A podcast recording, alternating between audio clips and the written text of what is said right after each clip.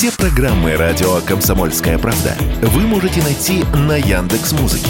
Ищите раздел вашей любимой передачи и подписывайтесь, чтобы не пропустить новый выпуск. Радио КП на Яндекс Музыке. Это удобно, просто и всегда интересно.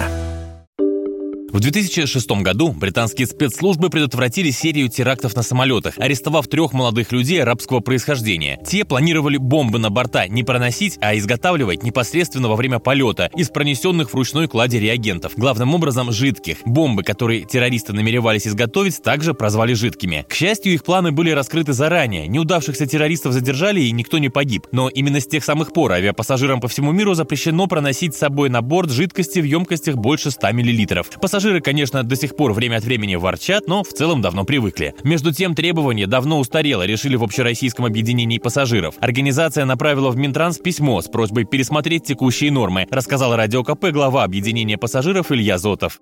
Установлены ограничения к провозу жидкости. Установлены лимиты 100 мл в одной емкости можно провозить до 1 литра в общем объеме. Мы предлагаем убрать емкости 100 мл и оставить 1 литр в общем объеме. Потому что сейчас данная норма не всегда работает качественно. Более того, то оборудование техническое, которое есть в аэропортах, спектрометр, который используется, позволяет с точностью определить, какие вещества провозят пассажир. Будь то вода, либо какие-то опасные вещества. И поскольку таким оборудованием обустроены уже практически все аэропорты, но крупнейшие точно они оборудованы, то это позволяет уже сегодня выявить, что провозит конкретный пассажир. Поэтому требование по разливу на емкости 100 мл, оно абсолютно абсурдное и в течение времени должно будет нивелировано за счет нормы просто к общему объему.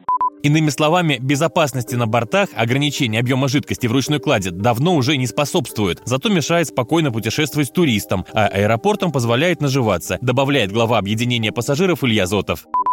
Если э, пассажир проводит какие-то опасные вещества, как и любой другой предмет, э, аэропортовые службы могут остановить провоз. Это даст возможность пассажирам провозить с собой воду. Ну, к примеру, когда маленькие дети везут с собой 0,5 воды, бутылку, то сейчас эту бутылку изымают, а потом э, заставляют пассажиров приобретать эту воду уже в чистой зоне аэропорта перед выходом на посадку. И с этой же водой уже разрешено, в общем-то, лететь на самолете. Что нам кажется не совсем правильно, и это дает возможность аэропортам зарабатывать на гражданах, и не совсем, наверное, правовых э, ограничений, которые есть. Как пишут СМИ, подобные обсуждения идут сейчас во многих странах, но ведут ли их, пока неизвестно. Авиакомпании и аэропорты в послаблениях не заинтересованы. Василий Кондрашов, Радио КП.